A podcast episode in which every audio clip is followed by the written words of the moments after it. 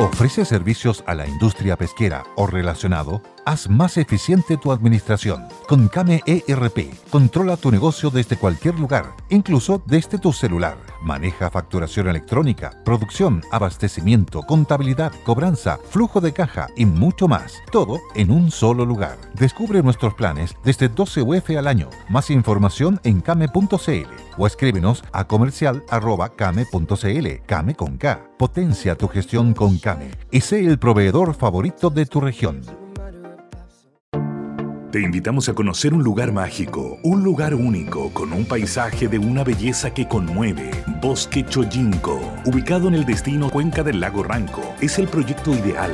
Bosquechoyinco.cl, parcelas de 5.000 metros cuadrados con rol propio en el hermoso valle del río Calcurrupe. Fundo Choyinco, kilómetro 3 de la ruta Jifen al Lago Maihue, región de los ríos. Consultas y coordinación de visitas en bosquechoyinco.cl.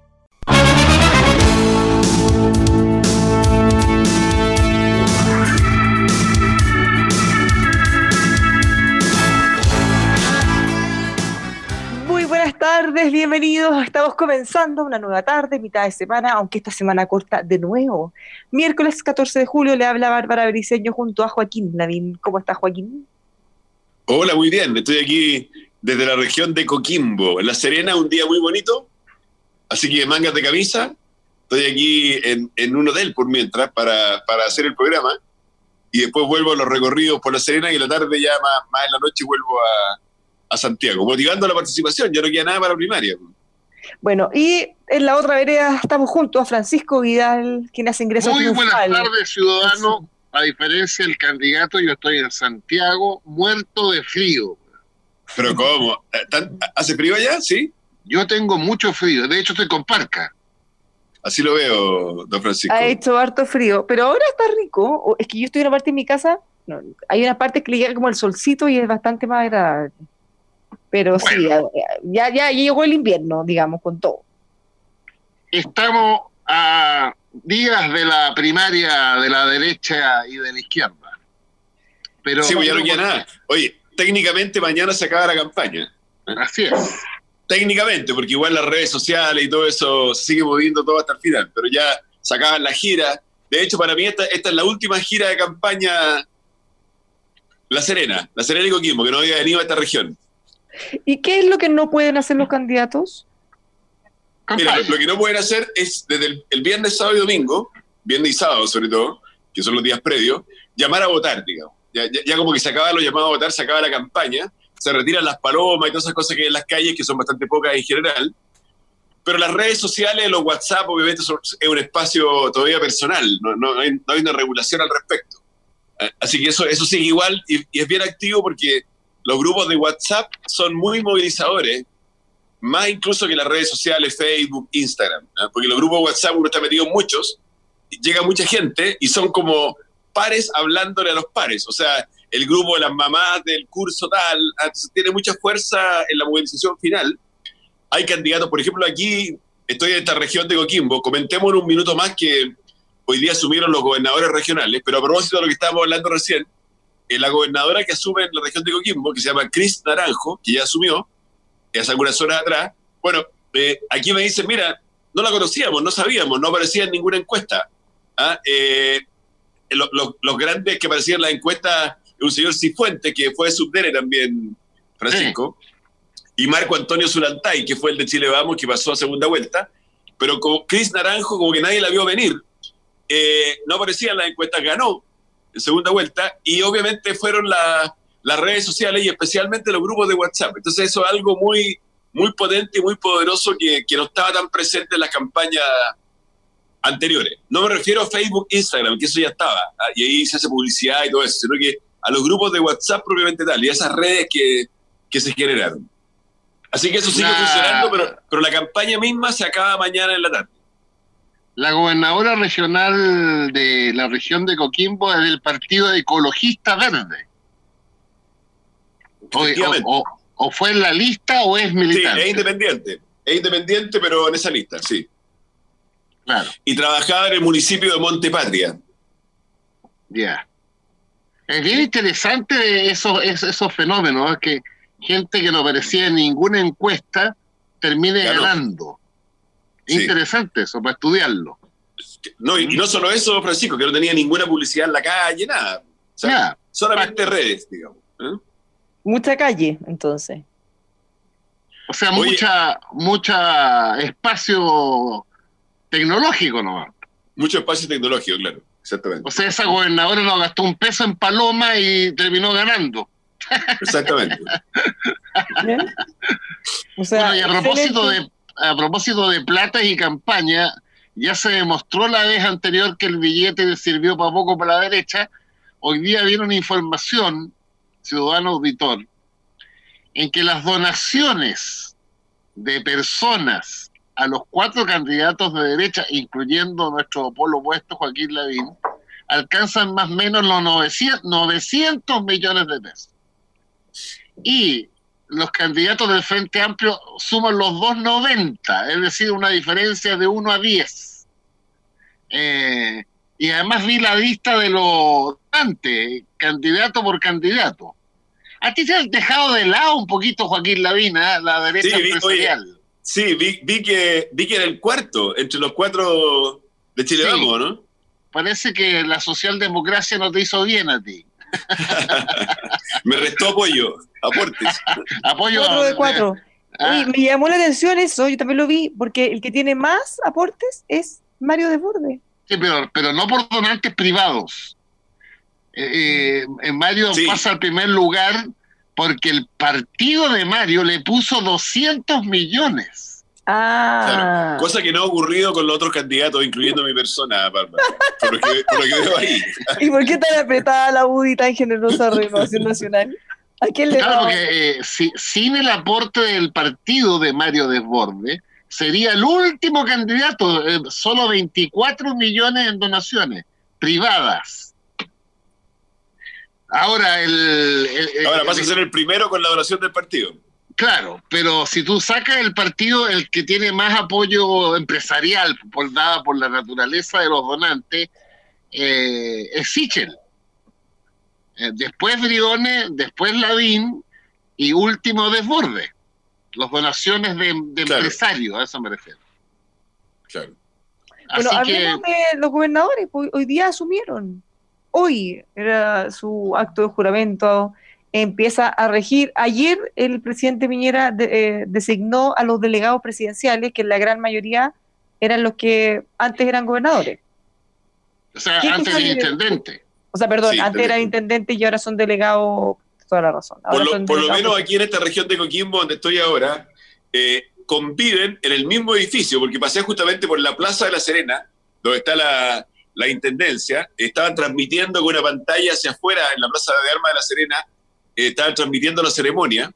En esos momentos estaba hablando la presidenta del Consejo Regional, que se llama Adriana Pellafiela, que, que fue una ex alcaldesa de la Serena, así que la conozco bastante. Ella como que le daba la bienvenida a, a la nueva gobernadora, y eh, me di cuenta que conviven en el mismo edificio, que un edificio del Ministerio del Interior, eh, de la Intendencia. En un piso está la nueva gobernadora regional y en otro piso, dos pisos más arriba, entiendo, primer piso y tercer piso, algo así, está eh, el delegado presidencial. Por lo tanto, aquí eh, eh, es el mismo edificio. Ah, eh, entiendo que obviamente la mayoría de las regiones son casos distintos, pero esto ha sido una de las Acuérdense, una de las peleas, entre comillas, propias del día del, del cambio, de la asunción del, del cargo de los gobernadores. acuérdense que en un principio también había sido tema que los gobernadores iban a estar en piso inferior que los delegados. Entonces decían, pero ¿cómo? Si somos más importantes, ¿por qué los otros van a estar más arriba? Hasta en ese nivel de detalle hubo discusión. Bueno, ¿Pero qué, qué pasó en la región metropolitana con, con Orrego? ¿Hubo discurso? ¿Algo? ¿Ha salido algo? No, Sí, no, no, Asu- no, asu- me- asumió, me- po, y con, quejándose que los presupuestos y las atribuciones son muy pocas. Bueno, que eso ya lo Bueno, sabíamos. expliquemos eso, Francisco, para, para que la gente lo sepa, porque hay una expectativa con la con la con el hecho, eh, el hecho de que asumen por primera vez los gobernadores, 14 de julio llegó el día. ¿Cuáles son las atribuciones de los gobernadores y cuáles son las atribuciones del delegado presidencial regional? A ver, Que tú te eh, acuerdes. es un tema bien difícil, pero lo vamos a hacer fácil. El gobernador electo, eh, elegido por los ciudadanos de cada región, tiene atribuciones como en tres ámbitos. el, el desarrollo social territorial, eh, el tema de, lo, de, lo, de, de, la basura y el tema mm, de lo, del tránsito, por decirlo de alguna manera fácil, ¿ya? La regulación de la ciudad. Eh, hasta ahí llego. Que... Ahora, pero espérate, pero, pero tiene, tiene, bueno, después expliquemos, porque tiene el Consejo Regional, que sí se pronuncia sobre los planos reguladores y esas cosas también. En cualquier caso, ya sea el intendente anterior y el gobernador actual, no decide solo. Eh, el, el intendente proponía ayer y el Consejo Regional decidía. El gobernador propone hoy día y el Consejo Regional decide. En eso no cambió. Ahora, sobre qué es lo que le queda al, gobernador regional. Le queda la distribución con acuerdo, a lo menos mayoritario del, del Consejo Regional, del Fondo Nacional de Desarrollo Regional. Ese es el principal instrumento financiero de política pública del gobernador electo. Ahora, ese es un recurso que ha crecido mucho, pero que sigue siendo completamente pequeño frente al tsunami que es la inversión centralizada, la inversión nacional. Oye, ah, y además hay un, hay un, punto, Francisco, que es que muchas veces el presupuesto regional está semi comprometido al menos para años siguientes, porque hay proyectos que, que son proyectos que se ejecutan en dos, tres años, y por tanto cuando tú lo apruebas, hay un saldo, por ejemplo, del presupuesto del 2021, pero ya hay parte del presupuesto del 2022 que está comprometido con algunos proyectos. O sea, no es que tú partas de cero. Y, y, y, eso precisamente ocurre por lo, lo, poco del presupuesto. Entonces tú vas, vas, adelantando inversión. Como tienes poca plata, eh, gastas un poquito este año y con lo que te entra el próximo año y vas, vas avanzando. Solo para hacer una, una comparación de la que me sé de memoria, el presupuesto de, la, de Orrego de Orrego, en Santiago, la región más grande, 7 millones de habitantes y un poco más, alcanza los 120 mil millones de pesos. Usted dirá, pucha, ¿qué es plata? Bueno, lo comparo con las Condes. Eh, Oye, yo, yo, ya no soy alcalde, así que di lo que quieras. No, estoy, estoy, hablando de, la, de tu reemplazante, ¿cómo se llama? Están liberados, de Daniela Peñalosa. ¿eh? La Daniela Peñalosa la, debe tener... El, el, el, el territorio de Daniela Peñalosa cuánta plata pero, pero, escúcheme, ciudadano auditor de todo Chile, para que usted vea el problema. Acuérdate, eh, refleja varios problemas lo que voy a contar, ¿no? El presupuesto de las Condes, donde yo vivo, es dos veces el presupuesto de toda la región metropolitana. Las Condes debe tener unos 350 mil millones de ingresos, pero hay que sacarle lo que le saca la ley de rentas municipales hacia el Fondo Común Municipal. Sí, hay que pero sacar unos 130 mil. Claro, entonces imagínense, imagínense es, es, es, que es impresionante, pues.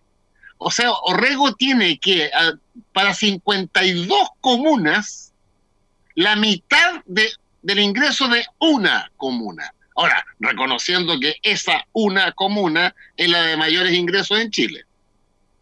Ya, pero oye, pero, oye, pero Santiago también tiene más presupuesto que, que el gobernador regional. Eh, hay varias comunas, yo, yo diría no, que. No, para, que, llega hasta, que llega hasta ahí nomás. ¿Ah? Las Condes, Santiago, puede ser Vitacura que se le acerque. No sé, Providencia, no, pero no sé cómo anda en la Florida. No, no, no, no, no, no, no, no. No, no sé. No estoy no, seguro. No. Eso me lo sé yo por mi paso por la Subdere. Claro, han pasado 15 años, pero los, cambiado mucho la cifra. los grandes números se mantienen. Entonces, el problema de los gobernadores regionales, que tienen en su mochila positiva haber sido elegidos por los ciudadanos, es que con la actual legislación, que seguramente va a cambiar, la verdad es que la capacidad de movimiento es muy escasa. De, hecho, de hecho hay algo más increíble, ciudadano auditor.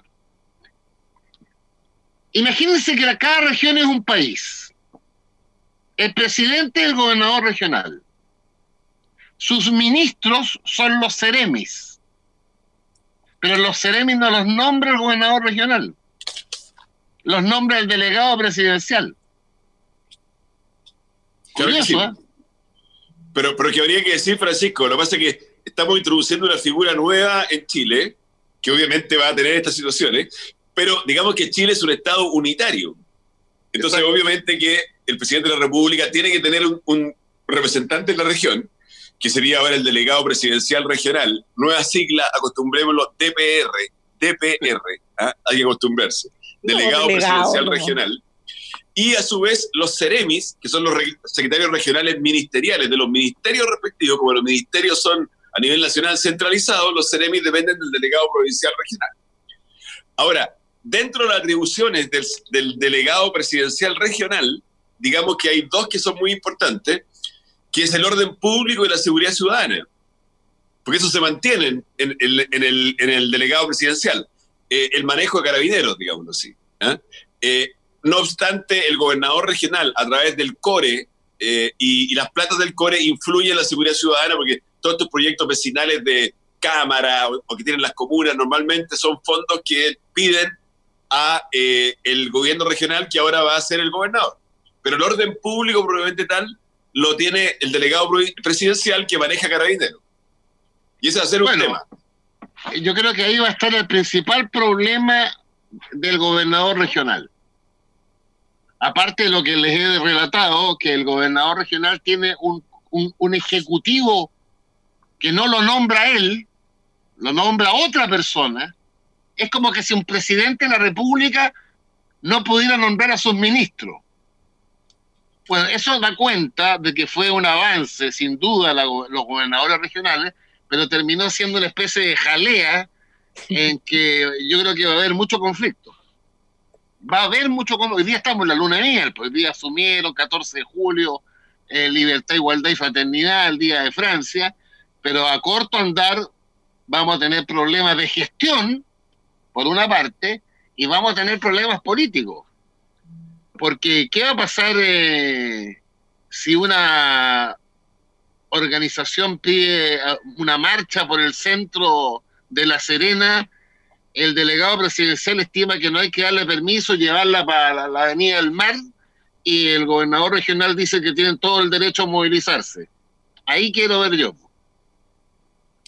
O cuando ojalá no ocurra, haya un incendio forestal en Valparaíso eh, y en consecuencia el gobernador regional va a concurrir junto con los bomberos a apagar el incendio y se va a encontrar con el delegado presidencial que le puede decir, ¿sabes qué? Anda, anda vuelta a tu casa a tomar un café.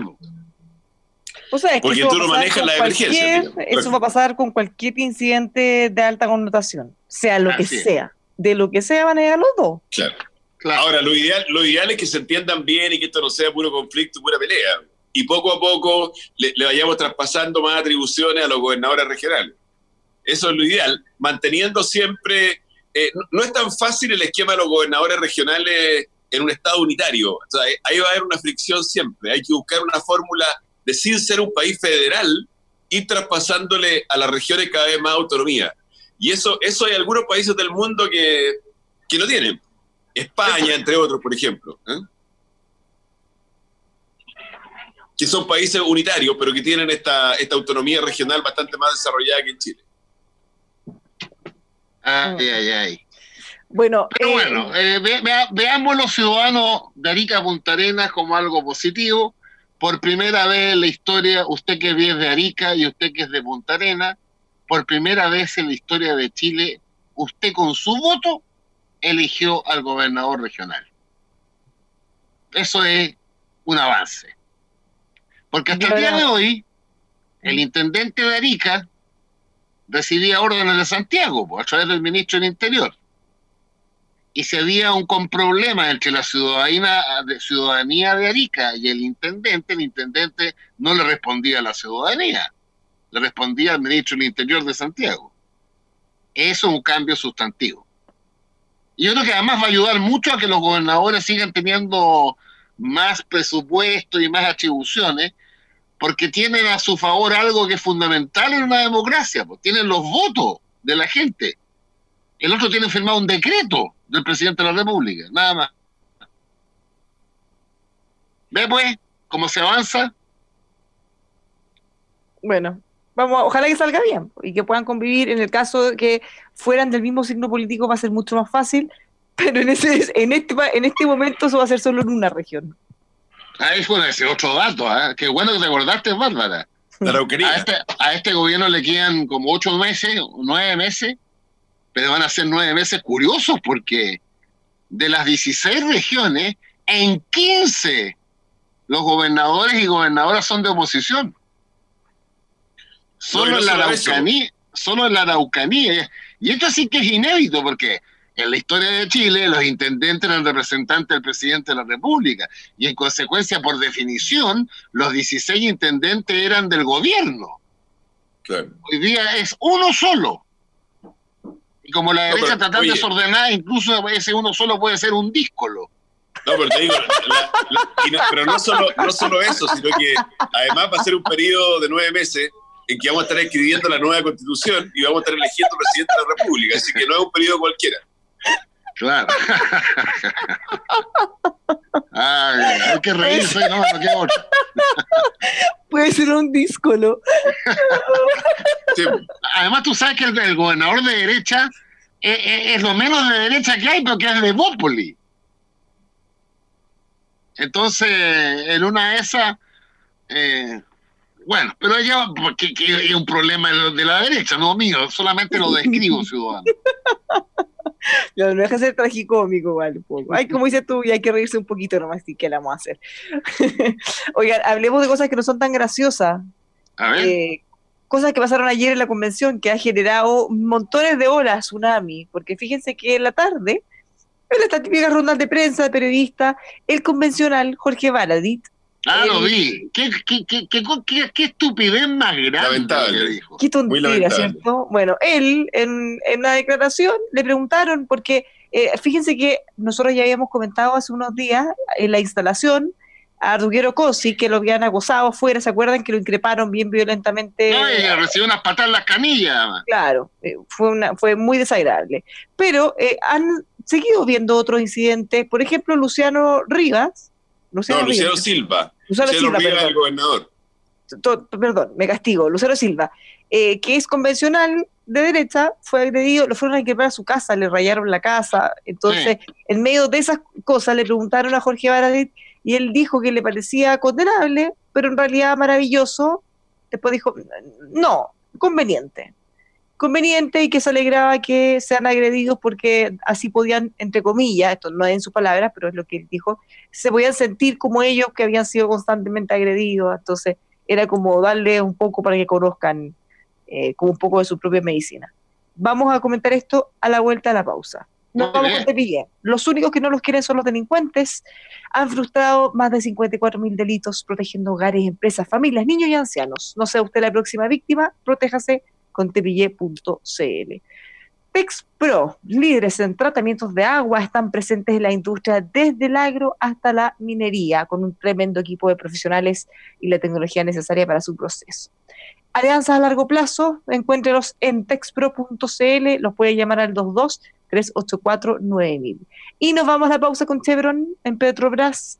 Chevron y su línea de lubricantes premium le entregan un óptimo rendimiento para todo tipo de motor, reduce emisiones y extiende los periodos de uso entre cambios de aceite. Los dejamos entonces, vaya a la segura con Chevron, lubricantes premium los encuentra en Petrobras. Nos vamos a la pausa. ¿No se merece tu familia lo mejor? Entonces, ¿por qué no los mejores huevos? Ahora, Egglands Best están disponibles en deliciosas opciones. Huevos clásicos, de gallina libre de jaula y orgánicos de Egglands, que ofrecen un sabor más delicioso y fresco de granja que le encantará a tu familia. En comparación con los huevos ordinarios, Egglands Best contiene la mejor nutrición como 6 veces más vitamina D, 10 veces más vitamina E y el doble de omega 3 y B12. Solo Egglands Best. Mejor sabor, mejor nutrición, mejores huevos. Visita egglandsbest.com para más información.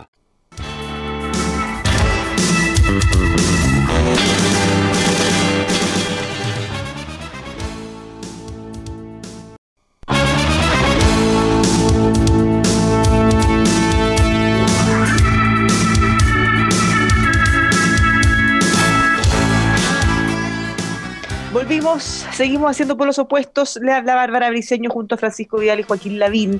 Antes de irnos a la pausa, estábamos hablando de eh, las declaraciones lamentables del convencional Jorge Baradit, y él, eh, tal como yo les había contado antes de irnos, manifestó que le agradaba, que le parecía maravilloso que los convencionales de derecha fueran víctimas de agresiones, porque de alguna manera iban a saber cómo se sentían ellos y otros chilenos que habían sido agredidos antes. Bueno, generó una ola de críticas de todos los sectores. Él mismo tuvo que desdecirse y de hecho dijo que sus palabras no lo representan, invocando al gran Caselli. No tengo qué estar de acuerdo con lo que piensa. Sí, pero eh, primero digamos que en realidad las declaraciones son muy lamentables, porque eh, lo que está haciendo Jorge Baradí con esas declaraciones es, es, avalar la violencia, o sea, como diciendo, mira, como yo fui afectado por la violencia, quiero que ustedes también sean afectados por la violencia, como para que sepan lo que es. Y en realidad la violencia, eh, tú tienes que rechazarla siempre, siempre, siempre. Ah, en todo contexto, en todo lugar.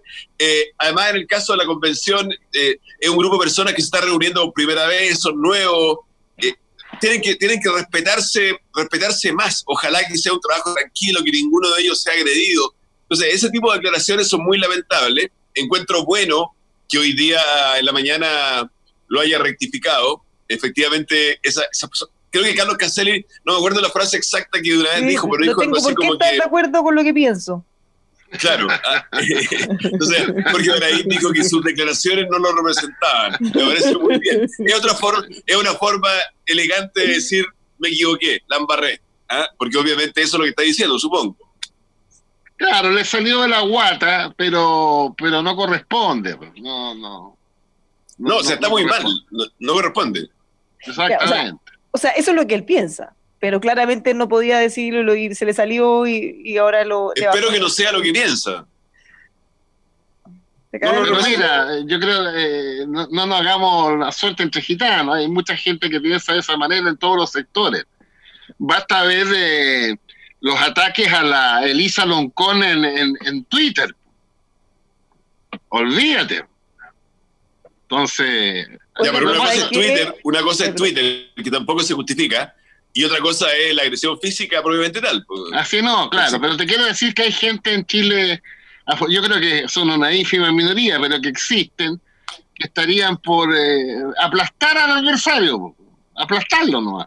Bueno, y de hecho ya pasó en Chile, así que, que, que no, tremenda novedad, Así que pero bueno, se trata que en democracia no hay espacio alguno para la violencia como expresión de una idea política.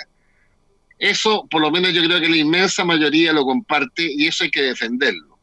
Sin duda, es que, hay que preocuparse, porque fíjense que así como estábamos hablando de la agresión en un inicio a Tuguero Cosi, después esta que mencionábamos de Luciano Silva, que fueron hasta su casa, vi un tuit de Bessie Gallardo, que es una convencional del otro lado, eh, que dice que le han llegado hasta amenazas de muerte. Eh, entonces, la misma tía Pikachu, el día de la instalación, la agredieron cuando ella salió a tratar de calmar los ánimos. Entonces, esto se nos está yendo de las manos. Y si, porque no basta con una simple declaración, una condena al viento o solo para quedar bien. De verdad tenemos que preocuparnos de que ellos puedan tener toda la tranquilidad para hacer su trabajo, para pensar cómo piensen, para representar a la gente que los eligió.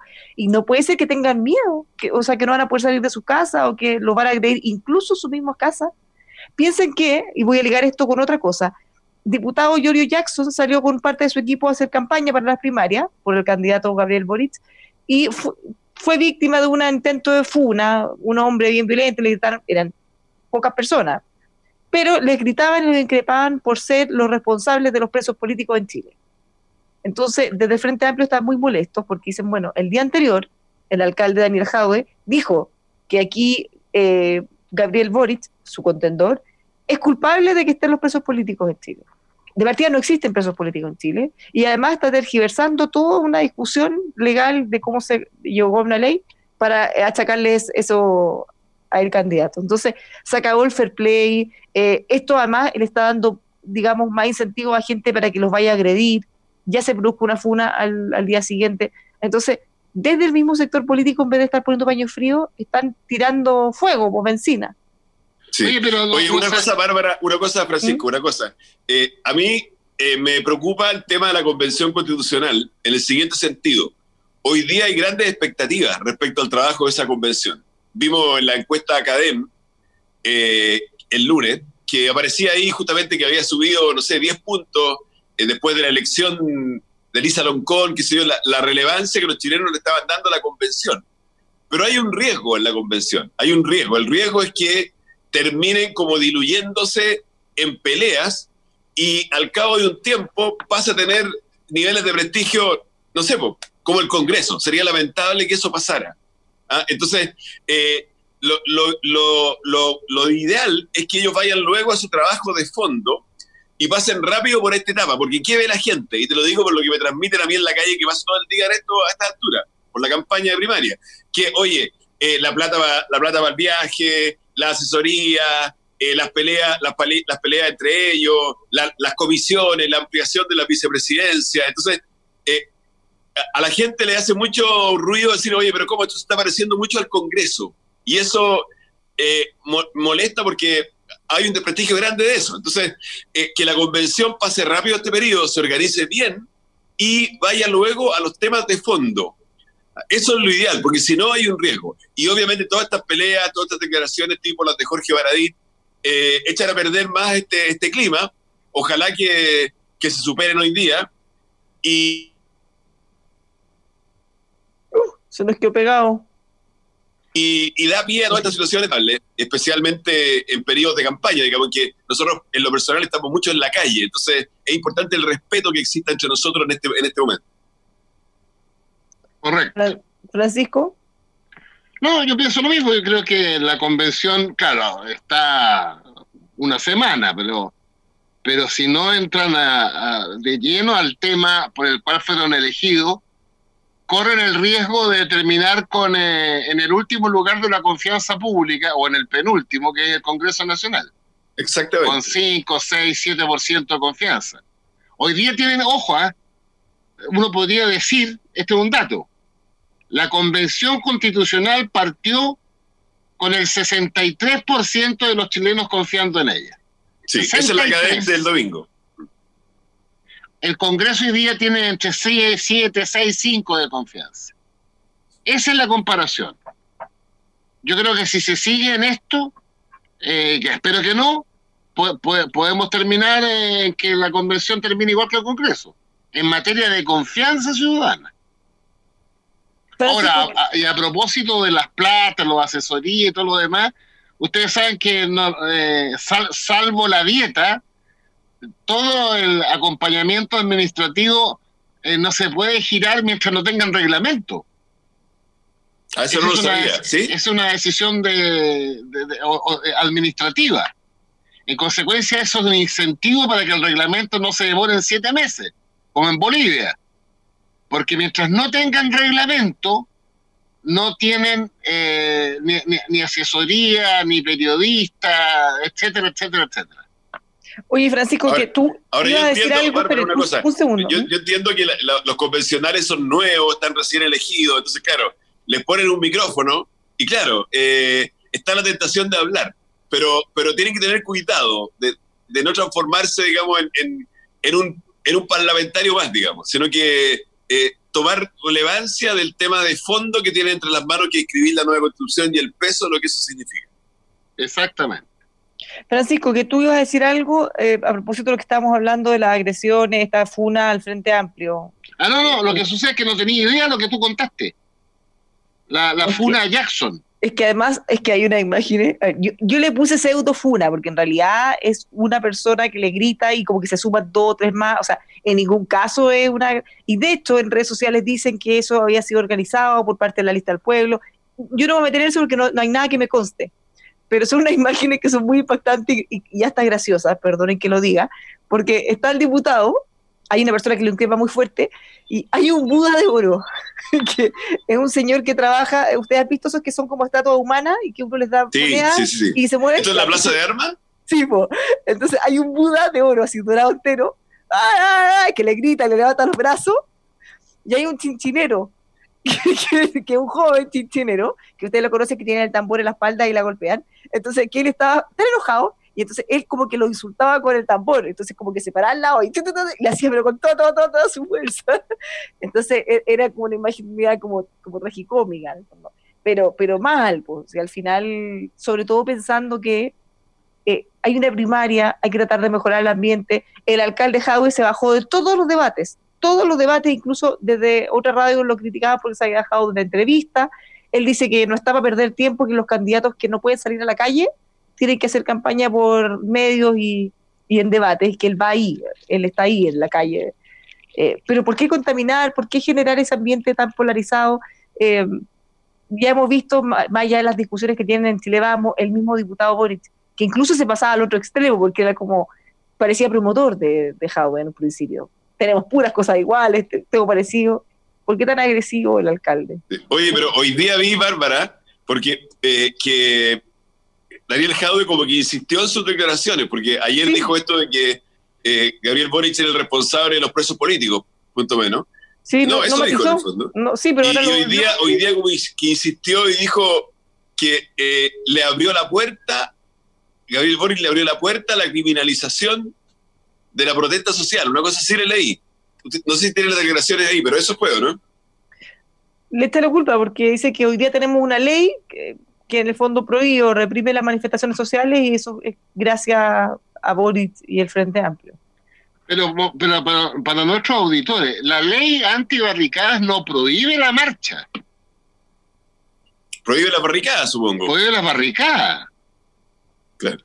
Ahora, si tú quieres marchar, es re, difícil que marches con barricada porque tienes que ir saltando la barricada. Mira, les voy a leer exacto para que no nos quememos, para que después no digan que lo malinterpretamos. Hay un hecho objetivo. En nuestro país hay una ley que criminaliza la protesta social.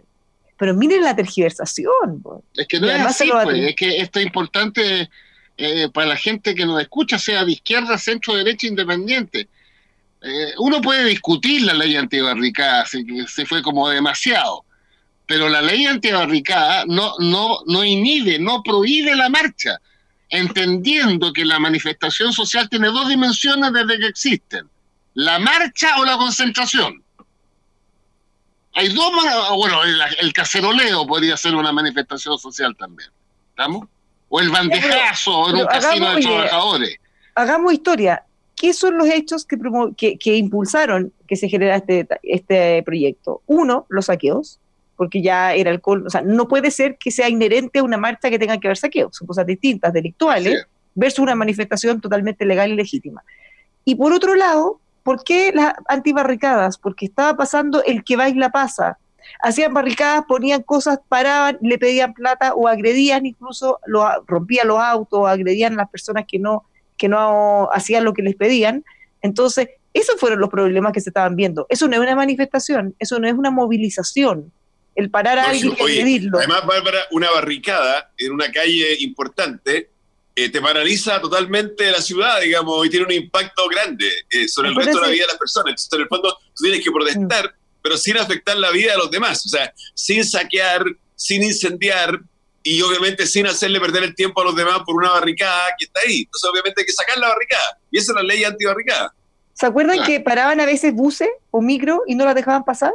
y todos los trabajadores quedan como rehenes arriba, esperando y llegando tarde a sus trabajos. Pero no hablen tan mal de la barricada porque fue una consigna en, la, en el mayo francés del 68. Eh, yo siempre se lo he contado, que en las murallas de París decía, las barricadas cierran las calles, pero abren el camino. Interesante. ¿eh? Bueno, pero el punto es que, ¿cómo lo van a hacer después eh, Francisco y Joaquín? Porque... Eh, no me gusta el camino tampoco, Francisco, ni la barricada ni el camino. Pero mira lo que está, si votaste a prueba, esto empezó con pues, barricada. Eso sí, eso sí, pero es otra pero uno ve, uno ve el tono que ha tomado esto, piensa porque gane Jadwe o gane Boric, se supone que después van a gobernar juntos si gana, o al menos van a seguir haciendo campaña juntos para la primera vuelta. Entonces, si se está hiriendo de esta manera esa unidad, ¿cómo después el alcalde va, a pensar que todo el Frente Amplio va a estar Barbariña, ahí? Barbariña, déjame contarte algo. no, yo, solo estoy reflejando lo que dicen en las redes sociales. sí, no, está bien, está bien, pero eso es parte de la vida, porque eh, suponte si gana Sichel, eh, va a convocar a Desborde o al revés, o, perdón, a, Briones, porque la bronca está entre Sichel y Briones. De hecho, hoy día viene un artículo en la tercera sobre eso. ¿ah? Pero es parte de la vida. Yo nunca me olvidaré que en la primaria Lagos Andrés Saldívar, Lagos Andrés Saldívar, mayo del 99. Esa era una primaria así nomás, pues, no eran primarias legales, digamos. Sí, un millón cuatrocientos mil, ¿ah? Un Pero bueno, millón cuatrocientos en otro mil formato. participantes, ¿Ya? Era distinto, era distinto. Era, Era otra no, era- no era la legal, ¿no? No, no. Bueno, eh, eh, eh, más mérito de los partidos, porque movilizar a un millón cuatrocientos mil compadres hace veintitantos años, increíble, ¿eh? Un millón cuatrocientos mil participantes. Bueno, en, eh, al final cuando Saldívar se vio perdido, usó el último recurso. Creó una bancada que se llamaba los Casalagos. Cuatro diputados. Me acuerdo, me acuerdo de eso. ¿ya? E incluso hubo gente que le pidió a los pinochetistas, a los pinochetistas, que concurrieran a votar por Saldívar para evitar el triunfo de Lagos. Y ojo, y éramos socios. Parecido, oye, parecido a los que dicen que hoy día hay que ir a votar por Boris para que no gane Jadwe. Claro, que hoy día tiene una, una crónica en la segunda diario santiaguino y centralista, donde cuatro... No llega ese diario aquí a, a La Serena, pero se ve por internet. Ya, eh, la, la Lucía Santa Cruz hace de guaripola para evitar lo que pasó eh, en la historia de Chile varias veces, en que la derecha asustada prefiere votar por el mal menor para evitar el mal mayor, desde el punto de vista de la derecha. Y así como la derecha el año 64 votó por Frei Montalva, léase, léase el gobernador regional que asume hoy día en la región metropolitana. entre otras cosas, entre otras cosas. Ahí coincidimos, Francisco. Votamos por el mismo candidato los dos. Para que veas tú. Así es. Segunda vez en la vida que votamos por el mismo compadre. ay, ay, ay. No, pero lo que pasa es que yo siempre me acuerdo de, de Frei Montalva porque, a diferencia de Orrego y estas cosas, lo de Frei fue impresionante porque Frei sabía esto y, y le dijo a la derecha, no cambie una coma de mi programa ni por un millón de votos. Y la derecha era tal el pánico al presidente Allende que terminó votando por, por alguien que los rechazaba. Y no solo eso, los conservadores terminaron votando por Frey, no obstante que Frey les decía que les voy a quitar los fondos. La reforma agraria. ¿Cómo será el miedo a lo otro que hasta eso era mejor, o menos terrible? Exacto. Bueno, algo parecido le pasa a muchos con el comunismo. Pero digamos que hoy día las personas de derecha, si quieren que nos vaya bien, voten en la primaria de Chile Vamos. No se equivoquen. No van a alterar en nada la otra primaria y van a abultar el número de votos. Si ustedes quieren que ganemos nosotros, voten por nosotros. Así de simple. Bueno, nos tenemos que ir. Así Oye, que eso fue vamos una franja. Eso fue una Esa fue una franja. visita, Sí, una visita de mañana- última hora que, que lo facture César La próxima vez yo pongo la música, güey. Que lo facture César no. Morfino y un porcentaje va para Francisco Vidal. Ya, muy bien. Pero si, Ravesti oye, si voy a poner quieren que ganemos nosotros, Ravesti. voten por nosotros. Qué simple el mensaje.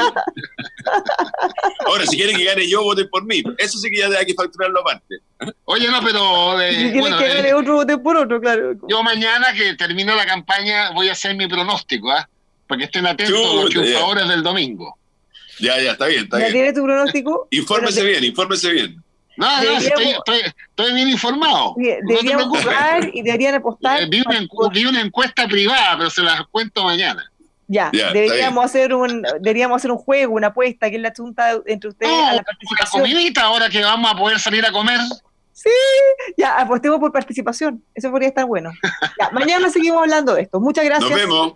Gracias. Hasta Chao. mañana. Nosotros nos vamos con Vita Clinic, clínica dermatológica de terapia celular con 34 años de experiencia, 100% dedicados a entregar un servicio de calidad. Sigue abierta las cuarentenas y, siempre disponible para poder resolver y atender sus urgencias dermatológicas. Los encuentran en vitaclinic.cl.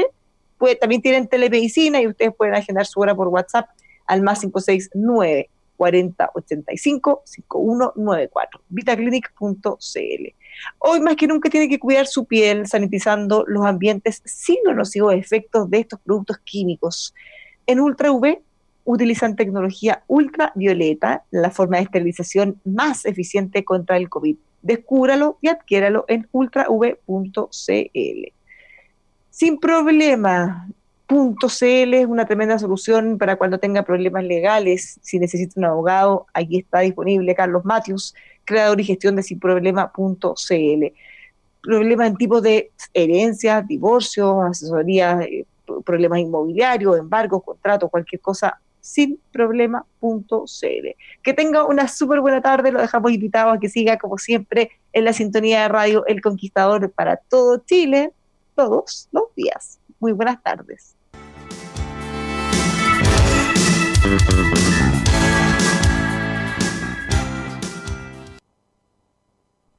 Lucky Land Casino asking people what's the weirdest place you've gotten lucky? Lucky? In line at the deli, I guess? Aha, in my dentist's office. More than once, actually. Do I have to say? Yes, you do. In the car before my kids' PTA meeting. Really? Yes. Excuse me, what's the weirdest place you've gotten lucky? I never win and tell. Well, there you have it. You can get lucky anywhere playing at LuckyLandSlots.com. Play for free right now. Are you feeling lucky? No purchase necessary. Void where prohibited by law. 18 plus. Terms and conditions apply. See website for details. Judy was boring. Hello. Then Judy discovered ChumbaCasino.com. It's my little escape. Now Judy's the life of the party. Oh, baby, mama's bringing home the bacon. Whoa, take it easy, Judy. The Chumba life is for everybody. So go to ChumbaCasino.com and play over 100 casino-style games. Join today and play for free for your chance to redeem some serious prizes. ChumbaCasino.com. No purchase necessary. Void where prohibited by law. 18 plus terms and conditions apply. See website for details.